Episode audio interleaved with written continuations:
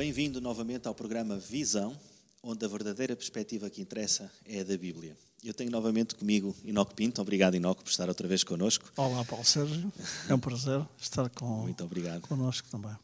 Nós hoje vamos dar continuidade ao estudo que começamos na semana passada. A semana passada estudamos o capítulo 12 de Apocalipse. Hoje vamos passar para o capítulo 14, mas antes de nós entrarmos diretamente no estudo, eu queria lhe fazer uma pergunta, Enoque. Uma das, das hum, características que as pessoas mais lhe conhecem, para além de, de ministro do culto, de pregar a palavra, de ser uma pessoa presente sempre na igreja, mas toda a gente gosta de ouvir cantar.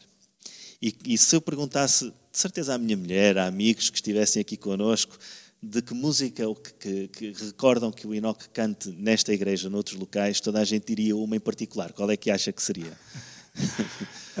um, o autor da minha fé. É uma música e uma letra uh, maravilhosa, um testemunho que posso partilhar uh, em muitos lugares, inclusivamente até em funerais, não é? Uh, que expressa exatamente a bem-aventurada esperança. E sabermos que em Jesus Ele é o autor da fé, mas também é o autor da minha fé. Isso faz toda a diferença. Se calhar deixamos aqui a, a, nossa produção, não sei se eles vão ser capazes de fazer isso ou não, vamos ver. Se não conseguirem, ninguém vai ficar aborrecido de porem uma versão dessa música no final desta, deste programa Quem e antes sabe? de começar o programa direto da igreja. Quem sabe até possa acontecer. Porquê é que essa música é tão, é tão importante para si? Porquê, é porquê é que acha que as pessoas respondem a ela de uma forma tão emotiva também? É porque ela expressa uh, a nossa uh, certeza de que em Jesus ele uh, tudo fez para que nos pudesse oferecer a salvação, a vida eterna.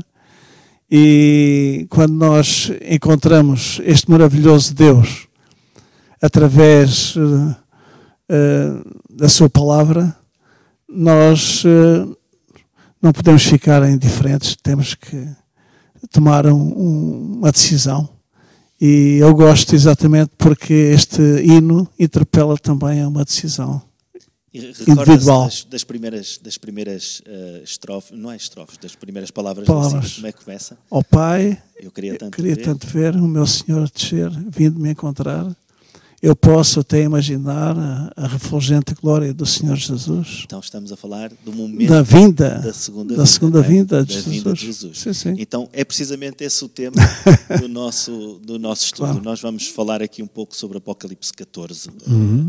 Estamos a entrar de facto no estudo das três mensagens angélicas de uma forma uh, bastante mais profunda. Estudamos a semana passada Apocalipse 12 e agora vamos estudar um momento decisivo Uhum. E Apocalipse 14, de facto, tem uh, referências importantes à segunda vinda de Jesus, não só ao modo, mas também com simbolismos que são bastante importantes. Eu tenho apreciado, não sei se o Enoque concordará comigo ou não, todos nós identificamos as, mensagens, as três mensagens angélicas como distintivas da Igreja Adventista, uh, que estão presentes em Apocalipse 14. Uh, mas a maneira como elas são apresentadas ou perspectivadas varia muito consoante as pessoas que falam delas e também varia muito, muitas vezes até no local onde nós estamos, na igreja onde nós estamos, no, até na cultura na em cultura. que nós estamos. Eu, na, na, hoje em dia ouço muitas pessoas aproximarem-se do Apocalipse uh, 14 e falarem nas três mensagens angélicas, por exemplo, pegando muito na questão da criação, da mensagem do, do primeiro anjo. Outras vezes uh, na apostasia e, e naquilo que é o, o, perigo, digamos assim, de Babilónia, na segunda mensagem angélica, na questão da justificação pela fé. Uhum. Quer dizer, quando nós pegamos na perspectiva, no entanto, é uma mensagem que precisa ser vista no global. Quando o Enoque uh, ouve falar nas três mensagens angélicas, o que é que lhe vem mais à ideia? Uh, vê como, consegue vê-la como um global? Há algum dos pontos que, que, que imediatamente Não, ela, mais... ela, ela engloba, digamos assim, toda a mensagem bíblica, é? para todos os efeitos. O, o objetivo principal da manifestação uh, e, da, e da dádiva de Deus à humanidade tem a ver exatamente com o resgate que Deus quer fazer, libertando-nos do pecado e uh, dando-nos a perspectiva futura de uma uh, vida sem qualquer dor, sem qualquer sofrimento, sem morte, e onde podemos viver eternamente. Ora, para que isso aconteça, uh, Jesus já fez uma parte significativa, mas agora há esta intervenção, podemos dizer assim, final, no sentido de Jesus prometeu e vai voltar com o objetivo de levar para o céu todos aqueles que o aceitaram como seu Salvador pessoal. É evidente que uh, nós estamos agora nesta mensagem do terceiro anjo, sobretudo, embora não podemos esquecer a primeira e a segunda mensagem, mas o objetivo é que as pessoas tomem uh, consciência dos tempos em que se vive e tomem uma decisão. Uh, a decisão tem que ser a favor de Cristo, porque se de resto não é preciso tomar decisão nenhuma, não é? E realmente nós vemos, a partir, lá vamos nós, se calhar, àqueles assuntos que normalmente as pessoas conhecerão menos, mas o livrinho do Apocalipse, um, no capítulo 11, que realmente dá início a um período de estudo aprofundado uhum. do livro de Daniel. Daniel. E realmente vale a pena estudar o livro de Daniel e do Apocalipse em conjunto para chegar a determinado tipo de conclusões. Eu volto a fazer o apelo aqui que já fiz a semana passada. Se alguém quer estudar estes assuntos com mais profundidade, contacte a nossa igreja. Nós temos anciãos, temos o pastor. Eh, quem sabe até brevemente podemos ter novamente. Tem sido sempre estudado este texto. Estes textos eh, proféticos são tão importantes. Mas, de facto, eu, quando penso na mensagem dos três anjos, há três palavras que me vêm à, mente, e uma delas o, o citou ainda há pouco.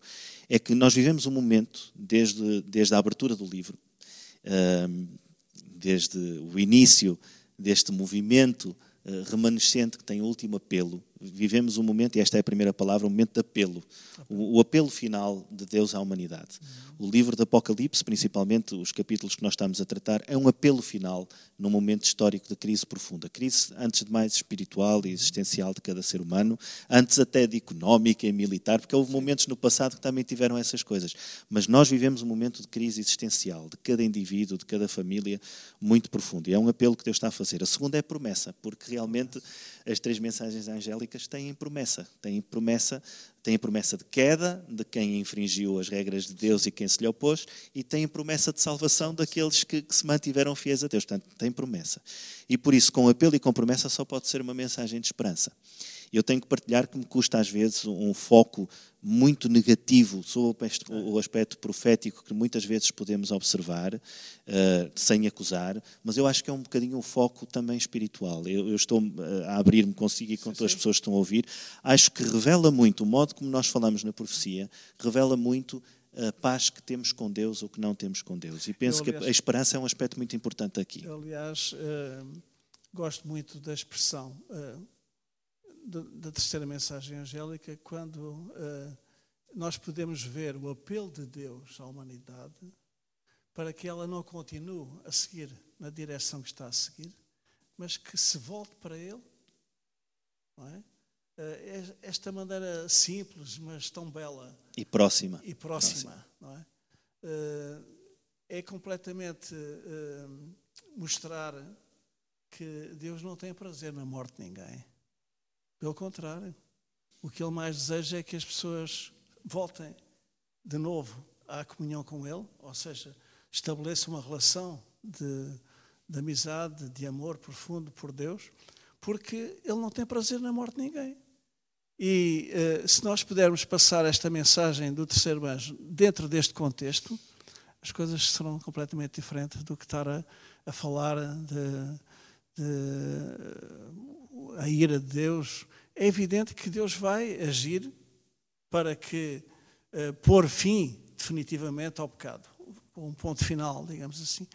Mas enquanto há uh, esta oportunidade de salvação, Deus estende esta, este convite à humanidade. Deus é um soberano do universo, mas também é um pai próximo. E nós nunca Exatamente. devemos esquecer estes dois, estes dois patamares. Mas hoje, em específico, nós estendemos-nos um pouco na questão dos três anos. Ah, a culpa é minha porque falei na música. Mas aqui nós temos, nós na, na, no capítulo 14, 14, hoje vamos ter um estudo que é em relação ao que o capítulo 14 diz eh, quanto à segunda vinda. Portanto, o foco tem a ver É com a a segunda vinda e, e principalmente tem alguns, alguns textos que são citados e nós podemos começar imediatamente a ler Apocalipse 14, 14 e 15, que é o nosso texto base para, esta, para este estudo. E diz, e olhei e eis uma nuvem branca e assentado sobre a nuvem um semelhante a filho de homem, que tinha sobre a cabeça uma coroa de ouro e na mão uma foice afiada. E outro anjo saiu do santuário, clamando com grande voz ao que estava assentado sobre a nuvem: Lança a tua foice e ceifa, porque é chegada a hora de ceifar, porque já é, porque já a seara da terra está madura. Então aquele que estava assentado sobre a nuvem meteu a sua foice à terra e a terra foi ceifada. Portanto, nós vemos aqui uma série de, de imagens, digamos assim, mas que apontam para uma promessa que está nos Evangelhos. Exatamente. Porque- O que é que Jesus nos prometeu então? Prometeu exatamente que o Evangelho, eh, para já, ele prometeu voltar, não é? Eh, a promessa eh, encontra-se em João 14, 1 a 3, de que ele iria para o céu, mas o objetivo era preparar um lugar e depois poder voltar para levar o ser humano, aqueles que o aceitaram, aqueles que realmente se decidiram por ele, poderem viver com ele eternamente. Uh, mas depois uh, é aqui também referido que para que isso aconteça é necessário haver a transmissão do Evangelho, não é? Ou seja, a necessidade, a necessidade de uh, que o Evangelho seja conhecido por todos, não é? E quando a pregação do Evangelho então ocorrer, essa proclamação a todo uh, a todo o mundo, não é? A toda a nação, tribo, língua e povo. Então, uh, quando isso ocorrer, então Jesus voltará. Há aqui um paralelo, não é? Um paralelo eh, entre Mateus 24, 14, que diz o Evangelho do Reino será pregado em todo o mundo, com Apocalipse 14, 6, que, que o Enoque acabou de citar, que diz que vi outro anjo voando pelo meio, e um anjo aqui tem a ver com, com a mensagem, com, Com o Evangelho mensagem. eterno. E tinha um Evangelho eterno para proclamar aos que habitam sobre a terra e toda a nação e tribo e língua e povo. E nós, eu penso que nós estamos, eh, eu aqui digo penso, vou arriscar também aqui um pouco sobre a questão profética. Nós estamos num momento histórico muito, muito decisivo quanto à abertura ou fechamento à palavra.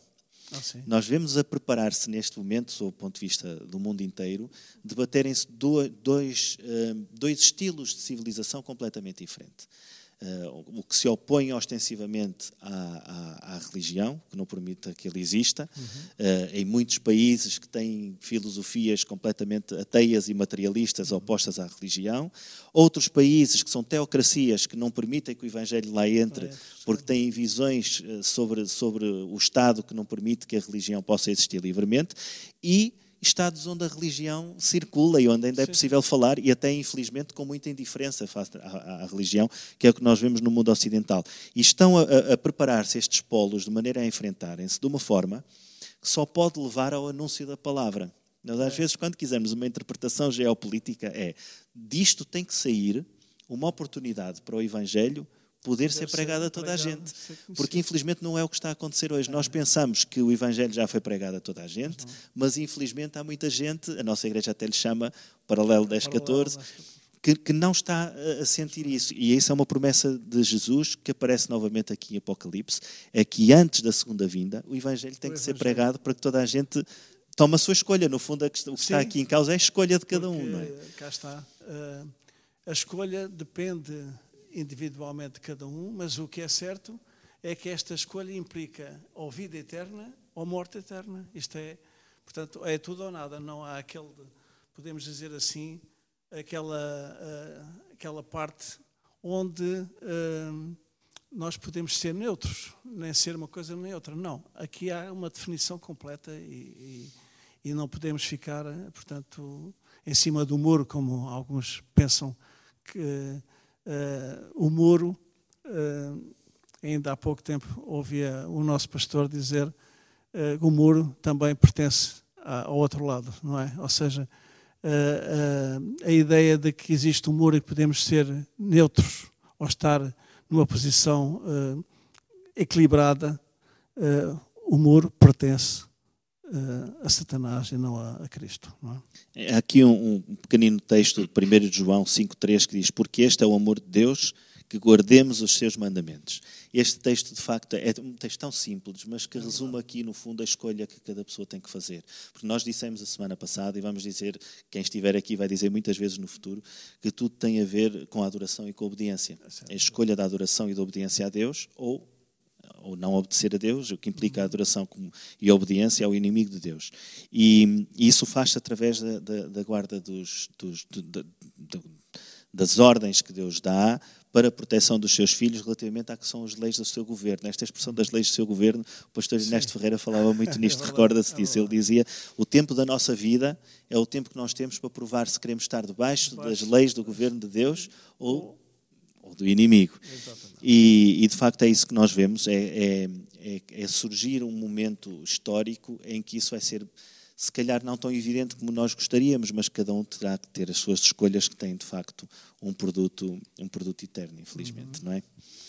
Muito bem. Vamos ler agora Apocalipse 14, o versículo 14, e que lemos há pouco, que dizia, olhei, uhum. e eis uma nuvem branca, e assentado sobre a nuvem um semelhante a filho de homem, que tinha sobre a cabeça uma coroa de ouro, e na mão uma foice afiada. Portanto, nós vemos aqui, uh, digamos assim, o, o, o momento do regresso de Jesus. E há aqui determinadas expressões muito interessantes uhum. que têm a ver com as nuvens e que também têm a ver com o título que é dado a Jesus aqui. Eu sei que, que o, o título é usado muito, muitas vezes no, na, na, Bíblia ah. por alguma razão que o Enoque nos vai ajudar a compreender qual Sim, é. O Filho é, do Homem. O Filho do Homem era uma expressão que o próprio Jesus gostava de, de se identificar, porque sendo ele uh, realmente Deus se fez homem e veio habitar no meio, no meio da humanidade. E esta expressão, filho do homem, é exatamente o facto de Jesus ter hum, alegria e prazer em se identificar com a humanidade e levar esta humanidade até o mais alto céu, ou seja, até o trono de Deus. E, e é exatamente este filho do homem que foi vencedor e que é através também deste Filho do Homem que se irá uh, estabelecer todo o, todo o julgamento também, não é? Isto é, é mostra-nos que Jesus ele tem a capacidade de se identificar connosco, com as nossas preocupações, com as nossas tristezas, porque ele passou por aqui e, e também sofreu na pele, digamos assim, é toda essa uh, humanidade, mas ele venceu e por ele ter vencido é que ele promete voltar. E aqui é-nos dito exatamente que Jesus tem esta uh, capacidade de poder ser uma garantia para cada um de nós de que uh, a vida não é só aquilo que hoje vivemos, mas tem o objetivo exatamente de uh, podermos olhar mais além e esperarmos nesta vinda é um, é um título extraordinário. Ele tem uma particularidade, porque uh, não se vê na Bíblia ninguém a utilizar este título em relação a Jesus a não ser ele, próprio. Ser ele próprio. Portanto, foi, foi o próprio Jesus Exatamente. que utiliza. Se bem que depois, pronto, João também uh, ele faz aqui referência a este filho do homem e Daniel também, não é? Porque uh, no período em que Daniel, no capítulo uh, 7, fala exatamente do julgamento, do juízo, também diz que. O filho do homem, filho pronto, do homem. No, no, quando, quando, se dirige ao, ao ancião de dias. Exato, Mas, de facto, essa, essa utilização repetitiva. Ehm, Jesus está, de facto, a imprimir na mente daqueles que o estão a ouvir a identidade que, que, o, que o Enoch acabou de dizer, a identificação. E essa identificação, eh, nós temos que recorrer um, um, um pouco àquilo que é a nossa, nossa teologia, porque vai buscar à criação a perda, uh, a perda da imagem, imagem que, que, Deus desejava que, que o homem fosse, não é? Portanto, uhum. criou o homem à sua imagem e essa imagem, infelizmente, foi perdida com a queda. E o que se vê aqui é Jesus através do seu sacrifício e através da justiça que confere ao ser humano no perdão dos seus pecados, na obediência que o ser humano poderia ter retificada por aquilo que foi a obediência da própria vida de Jesus. É, é, é o crescimento novamente do ser humano à imagem de Deus através da identificação de Jesus. E ele faz a, a, a ligação uh, em vários textos como este Filho do Homem se vai apresentar na sua glória, com a glória dos anjos, uh, para vir uh, buscar, portanto, o, os seres humanos. Que e há aqui dois elementos de amor que são extraordinários. O, o primeiro é uh, nós pensarmos que Jesus, por se identificar com as nossas necessidades, com o nosso sofrimento, por compreender a nossa condição, estar numa posição, um, numa posição única de poder interceder por nós. E, e, há aqui algo que é, que, é, que é muito belo pensar que Jesus passou a mesma coisa que qualquer ser humano passou, ao interceder por nós, está a fazê-lo com conhecimento de causa. O Inoc utilizou a palavra garantia. Realmente é uma garantia, é uma garantia de salvação pelo facto de ter passado o mesmo. E ainda mais, quando nós pensamos que é, que é muito profundo sob o ponto de vista teológico, quando pensamos nisto, porque Jesus de facto assumiu essa humanidade para a, para a eternidade. Portanto, ele vai ficar, e está neste momento e ficará com, com, com essa natureza humana para toda a eternidade, que é que não consigo pensar, para além da, porta, da própria morte de Jesus, num, num maior simbolismo de amor do que esse, da divindade, dizer: Eu vou ser um homem para sempre claro. para poder salvar aqueles que me quiserem seguir. Isto é uma, uma, é uma profundidade que é, não tem descrição. É profundo, não é? é? Só revela que o amor de Deus é infinito e que Jesus, de tal maneira, nos amou que ele não podia ficar uh, lá no céu a ser adorado pelos anjos quando uh, sabia que a humanidade estava completamente uh, entregue a si próprio. Era necessário que o próprio Jesus viesse trazer esperança, trazer verdadeira alegria ao coração daqueles que, infelizmente, sem Jesus pensam que a vida é isto só e não tem sentido. Quando nós lemos, por exemplo, o Já Todas as Nações e nós vemos num pequenino bebê a nascer um, um ser humano uhum. cuja divindade estava uh, coberta, coberta, coberta pela sim, humanidade sim, de um bebê. E o que nós vemos agora é esse bebê que cresceu, uh, que sofreu, que morreu, que ressuscitou, foi para o céu, intercedeu, uhum. a voltar em glória. É um ser humano, é um a, voltar ser humano a voltar em glória. Portanto, de facto, é, eu não, olha, não, consigo explicar por palavras melhor do que aquilo que são sim, os próprios textos bíblicos, mas é, do, é o filho do homem voltar, significa que Deus, feito homem, uh, venceu o pecado, venceu o mal e volta em glória. Sim, eh, para restaurar, eh, para restaurar, para restaurar a imagem, a imagem esse, de Deus no é ser o, humano. Mas agora, cá está, antes que isso aconteça, uh, o julgamento no céu tem que ter lugar e esse julgamento, quem é que lá está? É o Pai, que é o, portanto, o ancião de dias, mas quem faz o julgamento? É o Filho do Homem. É? é? interessante porque uh, o Apocalipse mostra-nos esta, esta. Sobretudo, não é o Apocalipse, eu queria me referir Daniel, a Daniel. Daniel 7, 9 e 10. Exatamente. E depois 13 e 14. É o filho do homem que tem o poder de julgar. Mas uh, eu lembrei-me também aqui de um texto em João 5, 22 a 27. E já agora gostaria de partilhar com, uh, neste momento, João 5, em que o próprio Jesus vai exatamente a referir-se que uh, capítulo 5, 22 a 27, e são palavras que o próprio Jesus uh, refere e que João transcreve para, uh, para o seu Evangelho, em que diz assim: Porque o Pai a ninguém julga, mas deu ao Filho todo o julgamento, para que todos honrem o Filho, assim como honram o Pai. Quem não honra o Filho, não honra o Pai que o enviou. Em verdade, em verdade vos digo que quem ouve a minha palavra e crê naquele que me enviou tem a vida eterna e não entra em juízo, mas já passou da morte para a vida. Em verdade, em verdade vos digo que vem a hora, e agora é, em que os mortos ouvirão a voz do Filho de Deus e os que o ouvirem viverão. Pois assim como o Pai tem vida em si mesmo, assim também deu ao Filho ter vida em si mesmo.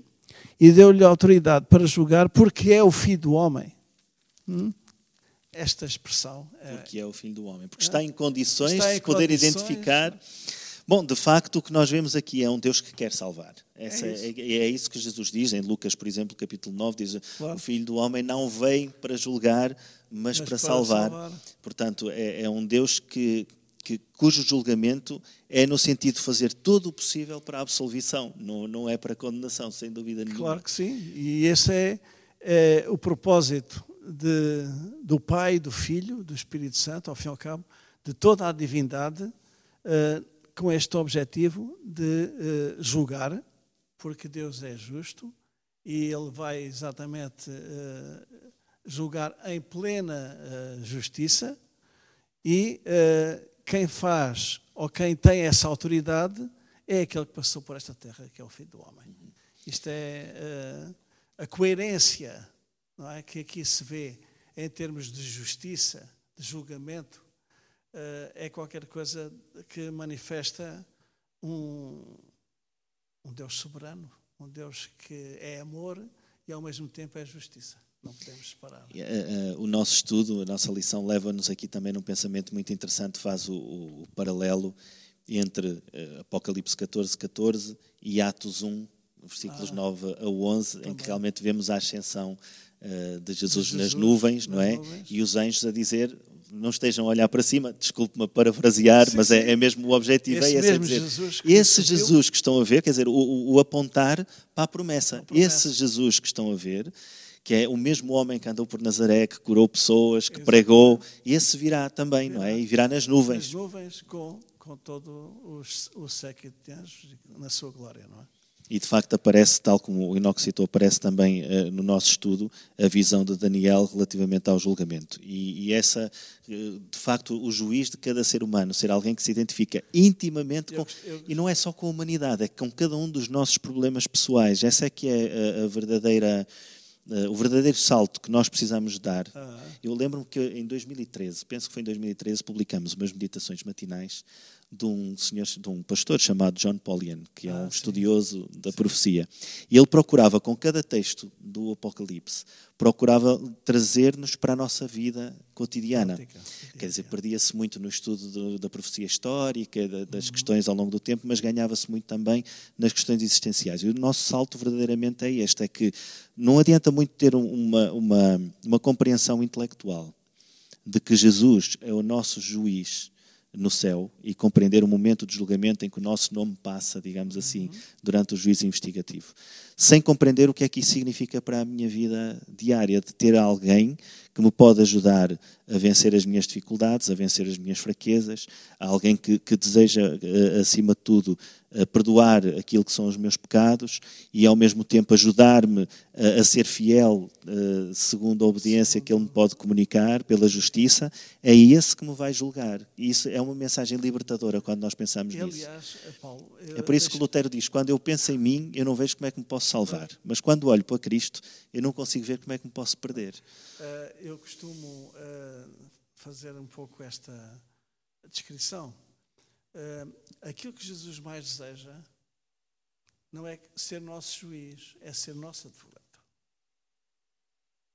E se nós uh, escolhermos e uh, decidirmos que Jesus é o nosso advogado, ele jamais será o nosso juiz. Isso é, é uma coisa bonita, porque uh, ao escolhermos Jesus como o nosso advogado, ele toma o nosso lugar e apresenta-se diante do Pai, dizendo: Eu morri por este. E como tal, uh, não há qualquer uh, hipótese do juiz me condenar, porque, porquê?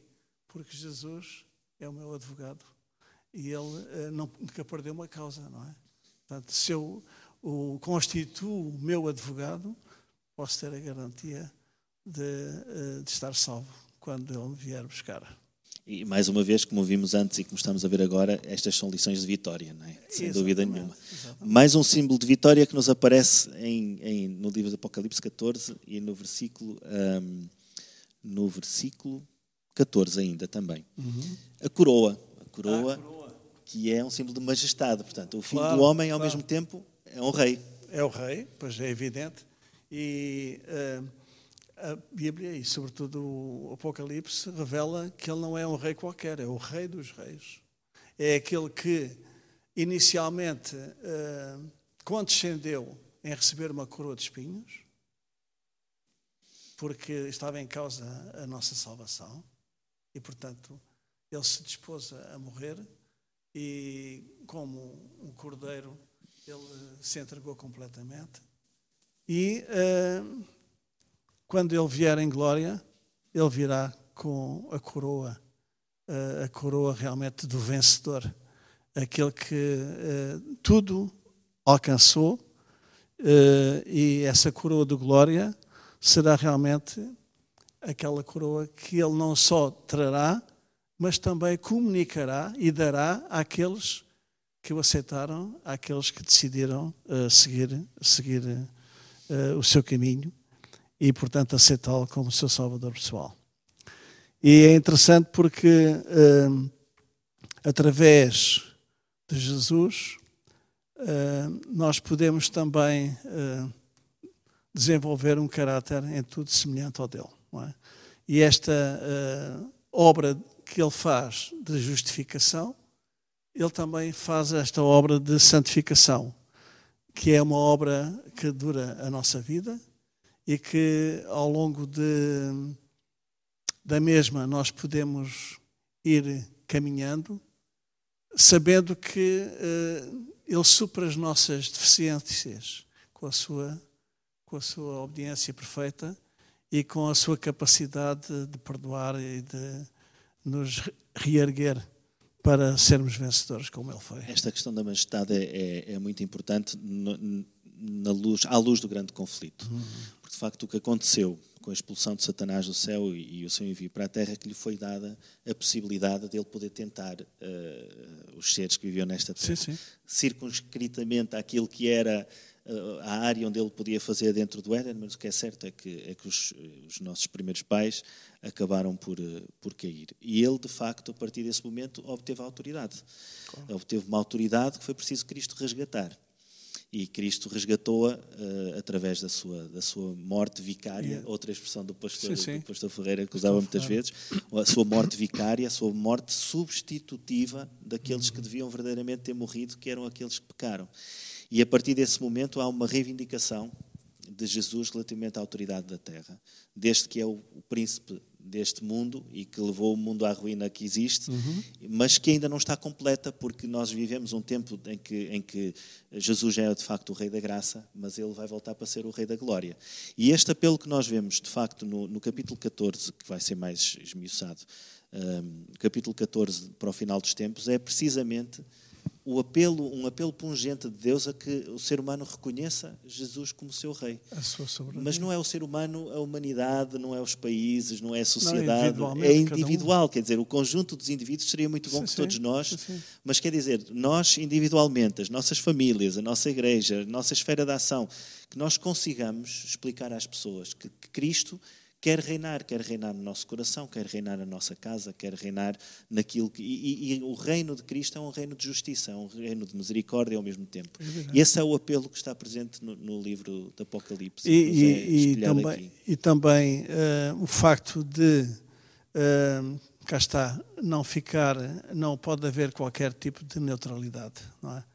Nós ou escolhemos realmente uh, servir amar, obedecer ao Rei dos Reis, ao Senhor dos Senhores, ou então, uh, segundo Apocalipse 14, não é?